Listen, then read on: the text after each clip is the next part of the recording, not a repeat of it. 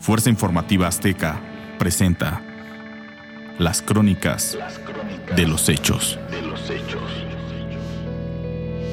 Para vivir en la colonia Doctores hay que tener muchas agallas. Cuando alguien se refiere a ella, inevitablemente viene a la mente el doloroso recuerdo que ocasionó el terremoto de 1985 cuando sus calles se llenaron de escombro por el derrumbe de cientos de casas y edificios. Pero ese no es el relato que nos ocupa, sino el que viví la noche de aquel 21 de enero del 2003. La tierra enfurecida le daría una sacudida una vez más a la Ciudad de México, cinco minutos después de las 8 de la noche. Justo ahí, en los límites con la colonia Roma, los llamados soldominios, conocidos también como Unidad Morelos, resistieron al enojo de aquel temblor. Las sólidas torres le daban carácter a su apodo, los soldominios. En el séptimo piso del edificio Aries, viví los primeros años de mi matrimonio y también viví uno de los episodios más memorables, producto del impulso natural e imprudente de un reportero.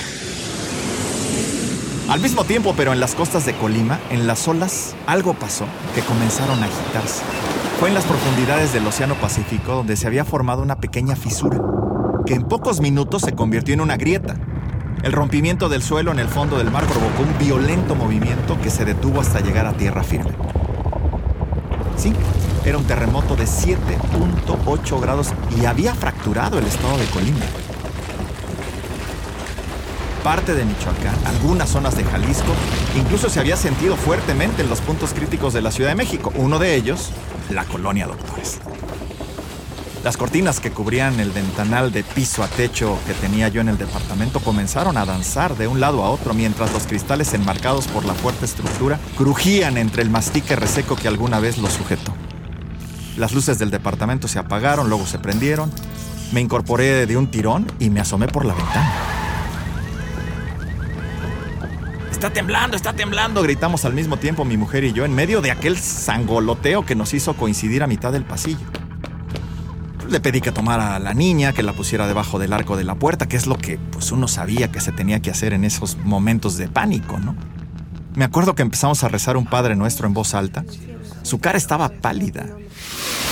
Justo a esa hora, a las 8 de la noche con 5 minutos, en el templo de Guadalajarita, ubicado en el barrio que tiene el mismo nombre, una pareja de novios que recibían pláticas prenupciales, por poco y se caen de la banca cuando el piso de la iglesia se quebró.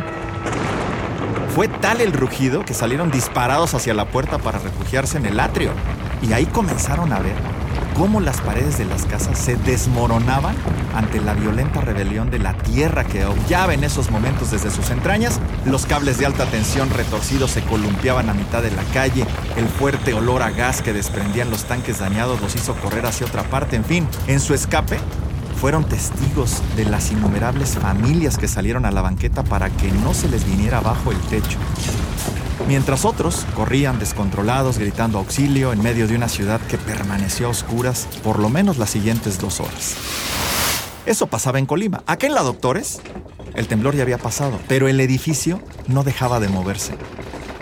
Me acuerdo que corrí por mi celular que estaba conectado a la corriente para recargar la batería, pero no tenía señal. Entonces cogí el pesado auricular de aquellos teléfonos ochenteros que todavía yo tenía y jalé el cable hasta la ventana mientras marcaba directamente a la cabina 1 del estudio. Para ese momento Fuerza Informativa Azteca había interrumpido la transmisión para dar un primer corte con la poca información que en ese momento se estaba desarrollando.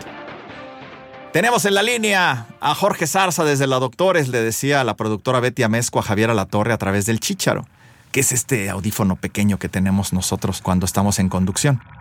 Cuando estaba informando Javier del epicentro que se localizaba frente a las costas de Cuyutlán en Colima, de pronto oigo su voz. Y ahora nos vamos con Jorge Zarza a la colonia Doctores, anunciaba con mucha energía Javier Alatorre. Y yo, pues, medio respirando y digo, me encuentro en el séptimo piso de un edificio en la colonia Doctores que todavía se sigue moviendo. Javier, puedo ver desde mi ventana a muchos vecinos que han salido en pijama para reunirse en el parque que está entre Avenida Cuauhtémoc y Dolor Carmona y Valle.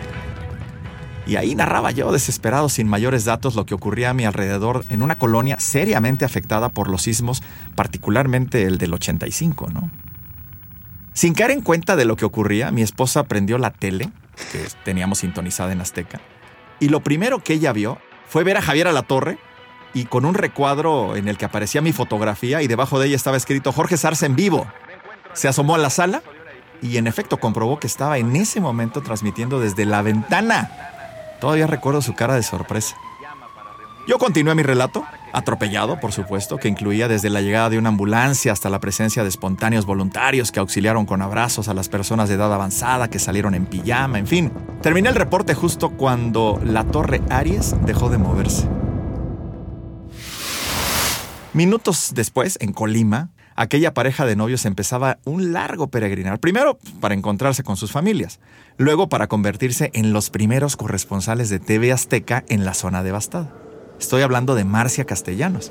Logró salir a tiempo de la iglesia que después del sismo terminó con la cúpula hecha pedazos y el campanario en el suelo.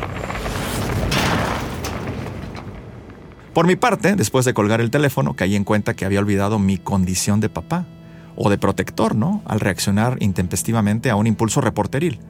Confieso que a la fecha lo sigo haciendo. Recientemente, en el sismo del 17, que coincidió un 19 de septiembre, 32 años después del terremoto del 85, las secuelas fracturaron varias torres de los soldominios. Un par de esas torres quedaron inhabitables. Pudo haber sido la Torre Ari. ¿Cómo recuerdo con cariño esa etapa que viví en la Doctores? Pero sí, para vivir en la Doctores hay que tener muchas agallas.